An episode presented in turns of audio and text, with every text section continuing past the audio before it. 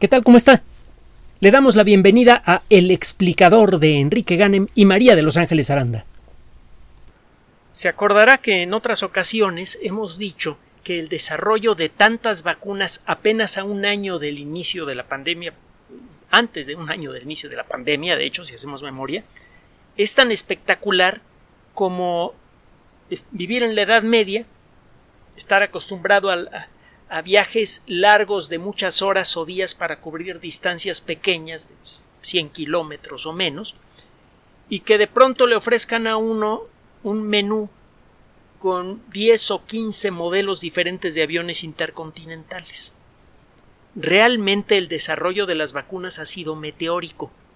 Y eh, bueno, por distintas cuestiones relacionadas con los recursos que han tenido las entidades que han desarrollado las vacunas más populares como Pfizer BioNTech, Oxford AstraZeneca, etcétera, etcétera, es que algunas de las más de 200 vacunas candidatas, muchas de ellas de hecho, se han quedado en el camino. Entre ellas varias vacunas intranasales, acuérdese que hemos hablado de ellas.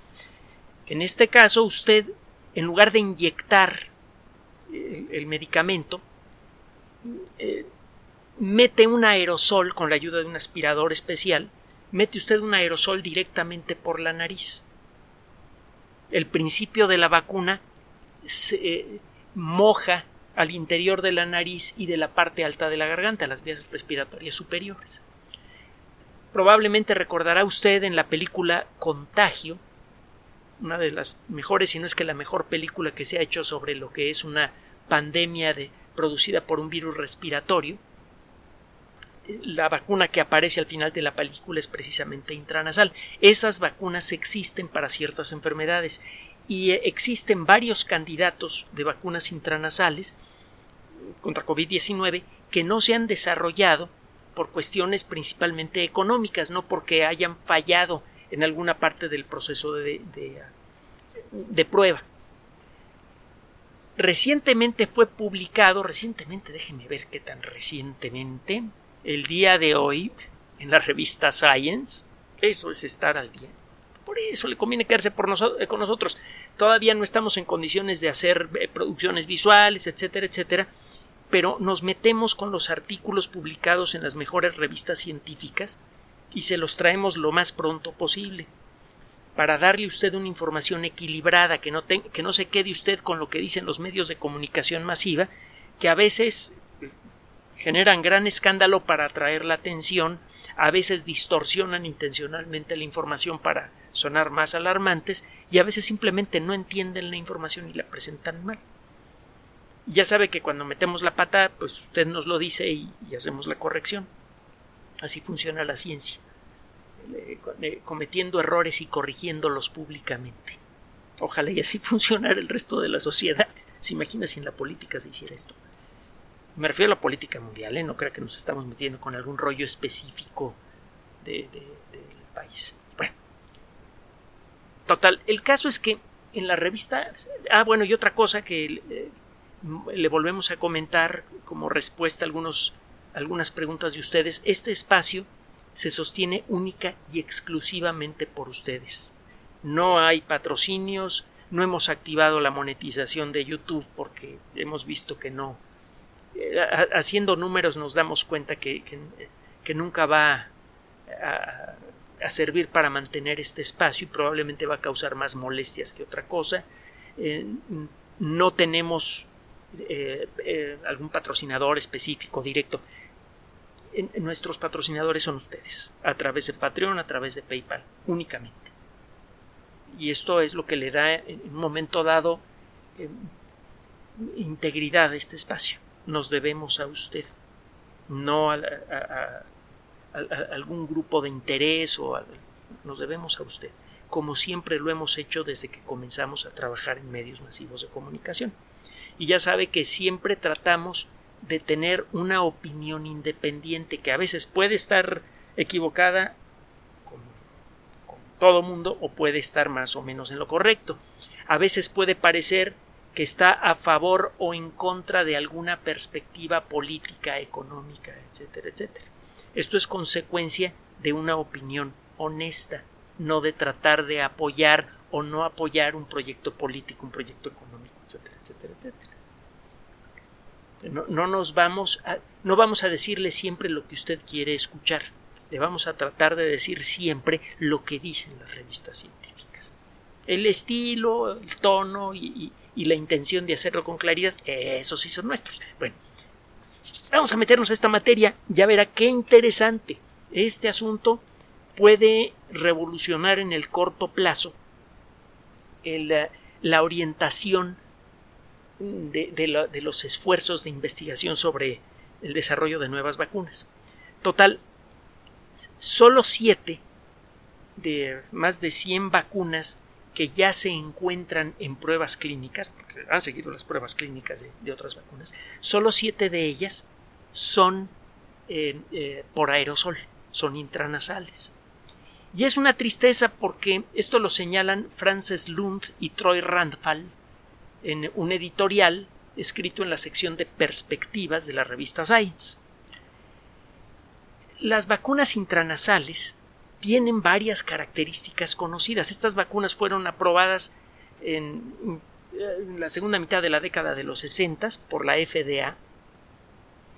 Eh, se ensayó por aquellas fechas una vacuna atenuada contra la influenza, es decir, se colocaba directamente en la mucosa nasal un virus capaz de producir infección, pero un virus muy flojo. No sé si se acuerda usted de las caricaturas de Speedy González y de, uh, del, del, primo de Speedy González, que caminaba despacito, despacito, cantando la cucaracha. Solo, claro está, cuando el gato trataba de hacerle algo, resultó que el primo de Speedy González no era muy rápido para moverse, pero era karateca. Y así le iba al pobre, al pobre del gato. Pero bueno, el caso es que estas vacunas eh, eh, eh, las vacunas de virus atenuados lo que hacen es introducir un virus que se parece al primo de Speedy González. Produce una infección muy lenta. Y eso le da tiempo al cuerpo de realizar todo lo que tiene que hacer para protegerse. Y una vez que el sistema inmune está activado y ha identificado al invasor, le resulta fácil atacar a un invasor no atenuado que entra por cualquier parte del cuerpo. Estas vacunas, le digo, comenzaron a desarrollarse en la década de los 60 y a lo largo de la historia de, la inmunología desde 1960 para acá, algunos investigadores han eh, estudiado el efecto que tienen estas vacunas y el resultado es muy interesante. Da la impresión de que cuando usted mete el principio de una vacuna al cuerpo, por donde sea, que si la nariz, que si una inyección, que si un raspadito en, en, en el brazo, como sucede con la vacuna de la viruela y algunas propuestas de vacunas contra COVID-19, da la impresión de que no importa por dónde entre el principio de la vacuna, la respuesta del sistema inmune es la misma. Y la, y la realidad es que no. Cuando hemos hablado del término anticuerpos, lo hemos hecho de una manera muy genérica, para tratar de darle a usted una perspectiva general razonablemente correcta de lo que se está haciendo en eh, materia de la lucha contra COVID-19. Se pretende estimular al cuerpo a reconocer la estructura molecular de alguna proteína crucial del virus, por ejemplo la proteína de pico, para que fabrique proteínas que tienen una estructura molecular complementaria. Cuando estas proteínas especiales defensoras, los anticuerpos, tocan a la proteína de pico en el lugar apropiado, se quedan firmemente pegadas allí si el lugar en donde se fijan esos anticuerpos es el apropiado, la proteína de pico de pronto deja de funcionar. Ya no puede actuar su sistema de ratonera, de, ratonera molecular para agarrarse a las paredes de la, eh, bueno, a la membrana de la célula que va a atacar. Ya hemos platicado con usted este asunto. Algunas células, las células susceptibles tienen ciertas proteínas en su membrana con una estructura que resulta químicamente complementaria con la de la proteína de pico. Cuando las dos proteínas se tocan, la proteína de pico se dispara de una manera no muy diferente a la forma en la que se dispara una ratonera y las dos proteínas quedan pegadas. Un anticuerpo se mete en el mecanismo molecular, un anticuerpo ideal se mete en el mecanismo de acción de la proteína de pico e impide su disparo. Entonces, aunque la proteína de pico toque a una célula susceptible, no se dispara la proteína de pico y el virus no puede infectar. Queda anulado, queda neutralizado. Bueno, cuando utilizamos el término anticuerpo lo utilizamos de manera genérica. La realidad, la realidad es que los anticuerpos se pueden fabricar con distintas variedades de un tipo general de proteínas que se llaman inmunoglobulinas. Si usted ya se puso alguna de las vacunas se ofrecen aquí en México y le digo todas son bastante buenas y todas son seguras, eh, acuérdese que no existe la seguridad perfecta ni la protección perfecta. ¿eh? Este mundo no está hecho, no, no, no, en este mundo no existe la perfección. Pero bueno, son casi perfectas las vacunas y son casi perfectamente seguras. Bueno, el caso es que eh, es mucho más seguro ponerse la vacuna que no ponérsela. Bueno, ya regresando al tema. La inmuno, eh, eh, las vacunas entonces estimulan el desarrollo de anticuerpos. Cuando usted se pone una de las vacunas que se ofrecen en la actualidad aquí en México, su cuerpo aprende a fabricar anticuerpos con una proteína, un, tipo de inmunoglobulina que se llama inmunoglobulina G. Cuando usted se pone una vacuna intranasal, se fabrican anticuerpos con una variante parecida de, eh, de, inmunoglobulina que se llama inmunoglobulina A. ¿Y esto qué importa? Resulta que la inmunoglobulina G circula por la sangre en grandes cantidades y eh, por eso no siempre puede llegar a proteger de manera inmediata y rápida al cuerpo cuando se inicia una infección por SARS-CoV-2. El virus entra por la nariz, empieza a atacar células de la mucosa de la nariz, incluso puede penetrar a la tráquea, a los bronquios o llegar a los pulmones. Nuestro cuerpo necesita, cada célula de nuestro cuerpo necesita alimento y oxígeno que viene en la sangre. Y necesita entregarle a la sangre las cosas que ya no usa.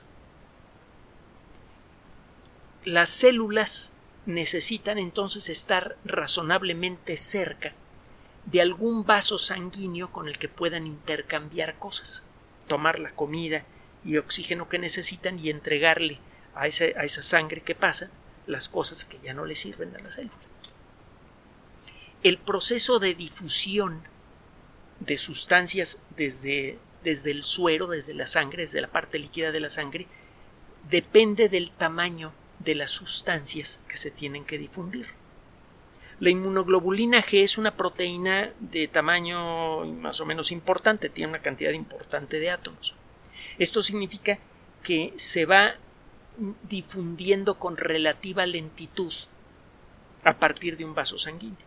El líquido llamado linfa que va saliendo de, ah, de los vasos sanguíneos y que luego es recabado por un segundo sistema circulatorio, el sistema linfático, va exudando poco a poco con relativa lentitud de los ah, eh, de, las arteriolas, de, las arterias pequeñas, y el proceso de transporte de los ah, anticuerpos hechos con inmunoglobulina G es por lo tanto también un poco lento. La concentración de anticuerpos hechos con inmunoglobulina G en la mucosa, en, el tejido interior de nuestra nariz, de nuestra garganta, de nuestros bronquios, etcétera, etcétera, es relativamente bajo. Hay anticuerpos, pero no tanto como nos gustaría. Y eh, la inmunoglobulina G, bueno, sí la encuentra usted si la busca en el tracto respiratorio, pero sería ideal que fuera producida allí mismo. Solo que la inmunoglobulina G normalmente es producida por células de memoria que se encuentran almacenadas en distintas partes del cuerpo, lejos del sitio de la infección. Cuando usted aspira una vacuna intranasal, se disparan otros procesos moleculares de protección. Todavía no entendemos con suficiente detalle por qué. El caso es que cuando usted se pone una vacuna intranasal, las células de defensa que se encuentran allí, que acuérdense que hay varios tipos diferentes, detectan una cosa que parece sospechosa, el principio de la vacuna, e inician con gran rapidez un proceso para fabricar anticuerpos contra esa proteína. Esos anticuerpos los fabrican con la otra inmunoglobulina, la inmunoglobulina A. Esta inmunoglobulina A la encuentra usted en cantidades importantes en la sangre, sí, pero también de manera muy importante en todos los fluidos respiratorios. Es decir, en todo el líquido que encuentra usted en eh, esa sustancia mucosa que existe en la parte interior de nuestras vías respiratorias, por ejemplo en la boca, en la garganta, en la nariz, en la tráquea, en los bronquios. Estos anticuerpos muy abundantes son muy efectivos para neutralizar SARS-CoV-2. Esto ya se ha visto también con la vacuna de la influenza. Cuando usted se pone la vacuna de la influenza contra la influenza de manera aspirada, la respuesta de su cuerpo es más ágil contra la infección, porque existe una gran cantidad de moléculas de defensa de inmunoglobulina A justo en el sitio en donde se inician las infecciones por gripe o por SARS-CoV-2, en la, en la mucosa nasal, en la garganta, en la boca. Cuando usted se pone la vacuna allí, aparecen células locales de memoria que se quedan allí en la zona general de la nariz. Y en la cercana en la eh, zona cercana a la garganta. Entonces, estas células de memoria están eh, durante una infección están continuamente generando anticuerpos que llegan inmediatamente al sitio en donde más se les necesita. Y cuando ya ha pasado la infección, estas células están allí en el momento en el que se inicia otra infección, porque una de las células de la mucosa es afectada de nuevo por el virus, inmediatamente esas células se despiertan, producen anticuerpos y estos anticuerpos ya están justo en el sitio en donde deben estar. Los virus que comienzan a ser producidos por las células atacadas son destruidos o bloqueados cuando menos inmediatamente después de salir para iniciar una nueva infección. Es decir, cuando usted se pone una vacuna en la nariz, una vacuna aspirada, hay células de defensa en esta región que automáticamente se activan y allí se quedan produciendo anticuerpos muy efectivos. Se llena de anticuerpos el fluido que recubre a las mucosas, la mucosa respiratoria, la, la mucosa de la boca, etc. Y eso significa que los virus prácticamente desde que entran ya se encuentran con un territorio minado. Es mucho más difícil que siquiera puedan iniciar una infección. Y si lo hacen, la infección queda rápidamente neutralizada. Pero eso no es todo. Acuérdese que el sistema inmune tiene varias especialidades. Tiene usted al sistema inmune innato, que involucra una serie de mecanismos moleculares que hemos discutido en otras ocasiones que se disparan cuando ocurre una infección, la que sea es el mecanismo genérico de protección que tenemos de nacimiento y es bastante eficiente, pero no nos protege contra todas las enfermedades. Luego está el sistema inmune adaptativo, que aprende a reconocer aquellas infecciones que sobreviven al sistema inmune innato y en muchas ocasiones desarrolla defensas efectivas contra las cosas que nos invaden y que escaparon del sistema inmune innato. Ahora, el sistema inmune adaptativo se puede entrenar. Eso es lo que hace una vacuna. El sistema eh, inmune innato a su vez se subdivide en dos grandes segmentos. Uno de esos segmentos involucra células capaces de fabricar anticuerpos, que ya hemos explicado cómo funcionan los anticuerpos. Y el, otro segmento del sistema inmune adaptativo es el que entrena a células matadoras, las células T matadoras. Esas células aprenden el saborcito de la proteína que caracteriza a algún agente infeccioso y lo buscan activamente. Cualquier cosa que tenga mucha de esa proteína, la destruyen. Eso normalmente pasa cuando una célula ha sido infectada por un virus y, y empieza a producir copias del virus. Esa célula sabe a proteína de pico y es inmediatamente destruida por células T. Pues bueno, resulta que cuando se pone usted una vacuna intranasal, se producen células B de memoria que saben que, se quedan dormiditas y cuando vuelve a aparecer un agente infeccioso igual al que ellas conocen, se replican rápidamente y las hijas de estas células B de memoria empiezan a producir anticuerpos a lo bestia en un momentito. Y también hay células T de memoria. Las células T de memoria funcionan de la misma manera, son células que están dormiditas y que ya saben cuál es el sabor de la proteína de pico. En el momento en el que empiezan, estas células están casi completamente dormidas, pero en el momento en el que detectan la presencia de proteína de pico en la sangre, se despiertan y se comienzan a reproducir, se comienzan a clonar. Las células hijas son iguales a las células madres. Estas células hijas muy activas comienzan a buscar a cualquier cosa que esté produciendo proteína de pico y la destruyen. Como este proceso sucede muy rápidamente, las células residen en la nariz, que es el punto en donde se inicia una infección, en el momento en el que una célula eh, se pone usted la vacuna y dentro de tres meses el virus logra entrar a su nariz y se pone sobre una de las células de la nariz e inicia un proceso de infección. Es un ambiente ideal para el virus. Hay un montón de células susceptibles, de células que tienen las proteínas gancho que le sirven para agarrarse y meterse a las células al, virus. Es decir, eh, todas las células que hay en esa zona son susceptibles al virus. Es un lugar ideal. Entonces, ya se puso la vacuna intranasal. Pasan los meses se mete un virus, ataca una célula. Uy, ni lo hubiera hecho. En el momento en el que esa célula empieza a producir virus ricos en proteína de pico, las células de memoria que están allá al ladito inmediatamente detectan ese saborcito raro y empiezan a producir anticuerpos y empiezan a generar células que empiezan a buscar activamente a las fuentes de proteína de pico y a destruirlas. En un momentito se detiene la infección.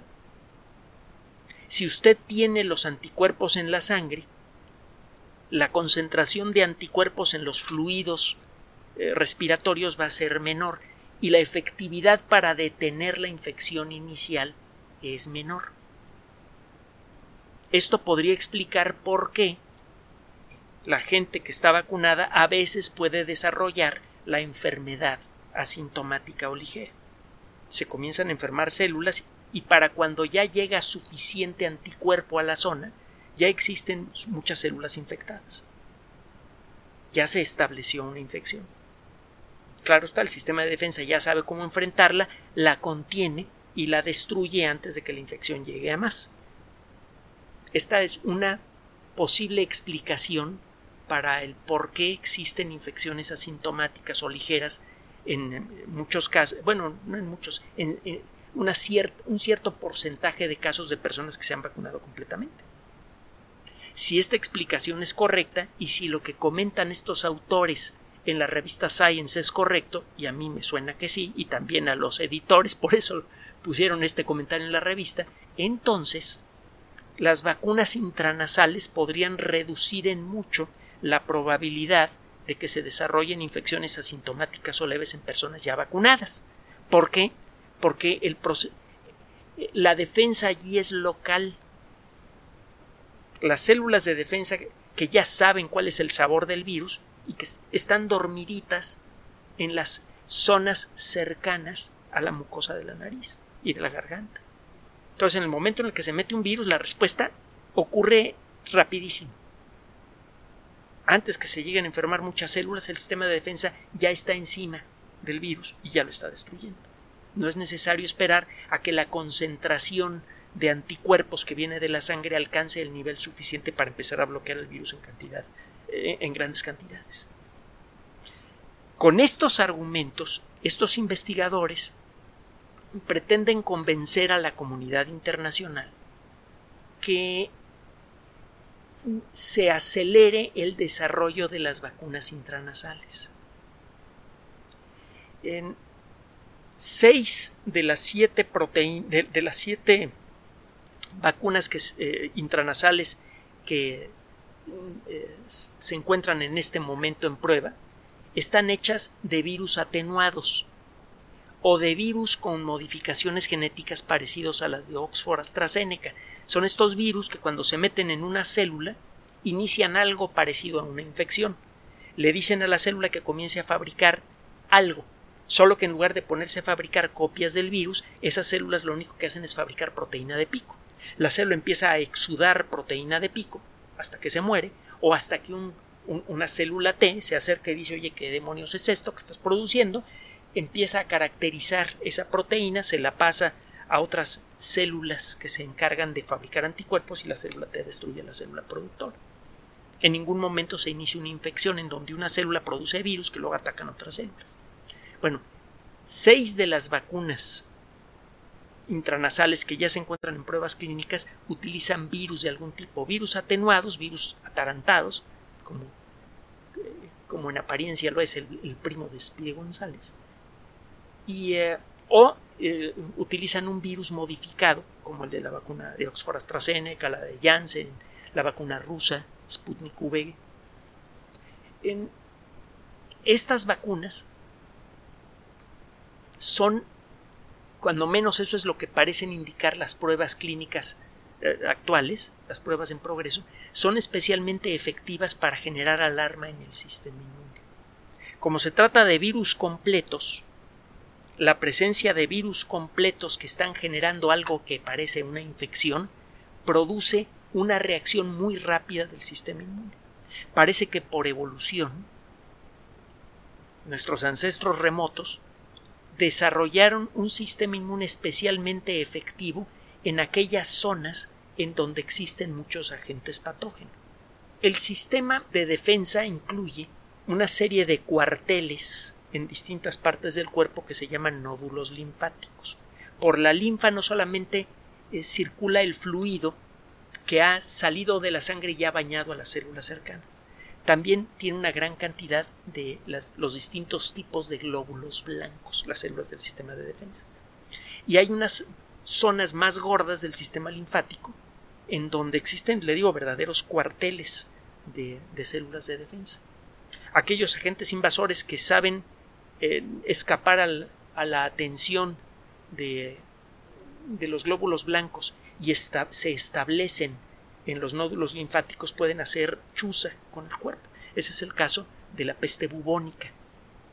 Esas bacterias se meten en los nódulos linfáticos, empiezan a destruirlos, empiezan a destruir a las células de defensa y en el proceso hacen que los nódulos linfáticos se, inflamen mucho. Estas bolas que se alcanzan a ver en, la piel de las personas enfermas de peste bubónica que son muy dolorosas, se llaman bubones, de ahí el nombre de peste bubónica. Bueno, el caso es que estas vacunas estimulan de manera muy activa al, al sistema de defensa porque a lo largo de la evolución de todos los vertebrados, aquellos que no tenían un sistema de defensa bueno en aquellos sitios en donde es más fácil que entre un agente invasor morían rápidamente. Los dos puntos principales de entrada de cosas que nos pueden hacer daño en la actualidad son el sistema respiratorio y el uh, sistema digestivo.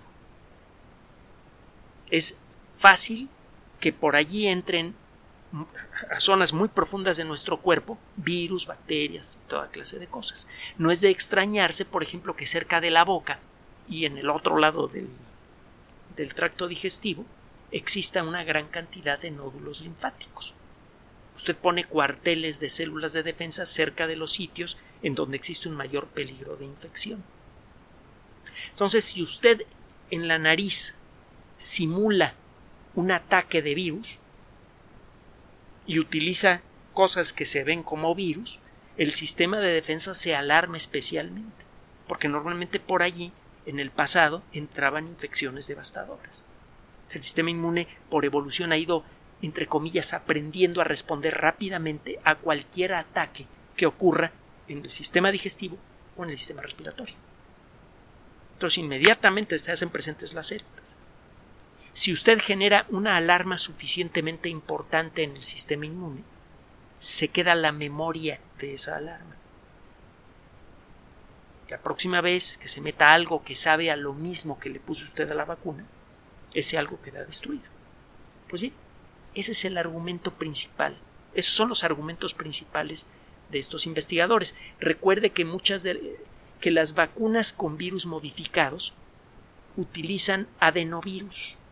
Los adenovirus son virus que tradicionalmente, y tradicionalmente estoy hablando de millones de años, atacan a la, mucosa respiratoria, y no solamente de los seres humanos. Nuestro cuerpo como que ya los conoce. Y en el momento en el que ven uno en el, en, el sistema respiratorio, en la mucosa del sistema respiratorio, inmediatamente se activan las defensas.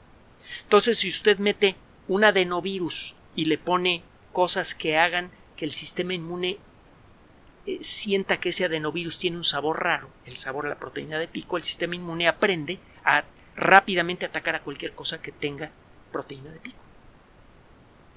usted mete un adenovirus que de lejos se parece a un SARS-CoV-2, a un coronavirus.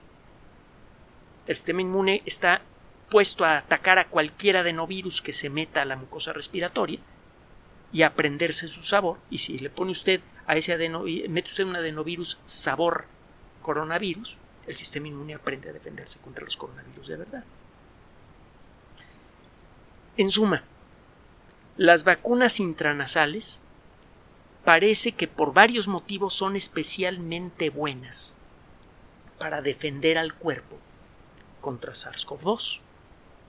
Parecen reducir la probabilidad de que una persona vacunada desarrolle enfermedad, aunque sea asintomática. Estas vacunas además no requieren de personal especializado para la aplicación. Es mucho más fácil aplicarle a una persona una vacuna intranasal es eh, más fácil fabricarla dentro de ciertos límites y es más fácil distribuirla porque prácticamente todas las vacunas intranasales son estables a una temperatura manejable de menos de 8 grados centígrados. Es decir, que usted puede llevar en un refrigerador portátil lleno de hielo un montón de vacuna y puede vacunar a muchas personas sin necesidad de, eh, de un grupo grande de gente especializada que se inyectar. Esta vacuna se aplica más fácilmente, con mayor rapidez, se puede llevar con mayor facilidad a cualquier lugar en donde se necesite. Se puede fabricar con facilidad y al igual que las otras vacunas, las de ARN mensajero, etcétera, etcétera, el cambiarle la fórmula de esta vacuna porque apareció una variante de SARS-CoV-2 que tiene una proteína de pico que no es reconocida por el sistema inmune es facilísimo. Así que el sacar una versión 2.0 de estas vacunas es también muy fácil. Eh, hay eh, varias vacunas que están en desarrollo y eh, existen todavía algunos detalles por ajustar, por ejemplo, de la dosificación por ejemplo, de la formulación exacta del líquido que se va a meter en la nariz para asegurarse que la mayor cantidad de virus modificados llegan a la mucosa. Porque eso es lo que va a disparar la respuesta inmune. Si, si en la fórmula de la vacuna hay sustancias que no reaccionan bien con el moco de la parte interior de, de nuestra nariz, el líquido podría resbalar sin tocar a las células que debe estimular y entonces la vacuna se la pone usted y no produce efecto alguno. El, eh, modificar la fórmula requiere de un poquito de paciencia, hay que hacer varios experimentos. Algunas vacunas se encuentran en esa etapa, hay otras vacunas que eh, eh, es, probablemente van a interferir con, con la vacuna de la influenza. En ciertas circunstancias, los anticuerpos antiinfluenza pueden atacar exitosamente a los virus modificados y eso hace que el sistema inmune no reaccione ante ellos. Entonces se mete esos virus modificados, son destruidos por los anticuerpos de la influenza y el sistema inmune ni se entera del sabor de la proteína de pico. Todo eso eh, tiene arreglo, pero todo eso requiere de atención, requiere de esfuerzo y requiere de dinero. Y es precisamente de lo que están hablando estos investigadores, de la necesidad de apoyar activamente a los eh, proyectos que van más avanzados, estos seis, siete proyectos de investigación que ya tienen vacunas intranasales en pruebas clínicas, para poder superar estos problemas que se sabe que se pueden superar y generar una segunda eh, eh, un, segundo grupo de vacunas que podrían empezar a aplicarse dentro de uno o dos años en forma intranasal, fácil, barata y segura. Se haría inclusive posible comprar la vacuna en una farmacia y ponérsela en casa. Esto ayudaría a finalizar la pandemia de COVID-19 con otro detalle más. Lo que aprendamos de estas vacunas podría servir para desarrollar otras vacunas contra la gripe, contra otros coronavirus y montones de cosas más. Todas buenas noticias. Nos siguen sobrando las buenas noticias con respecto a la lucha contra SARS-CoV-2.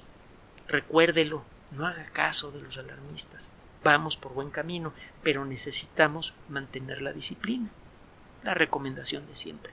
Hágale caso a las autoridades de salud.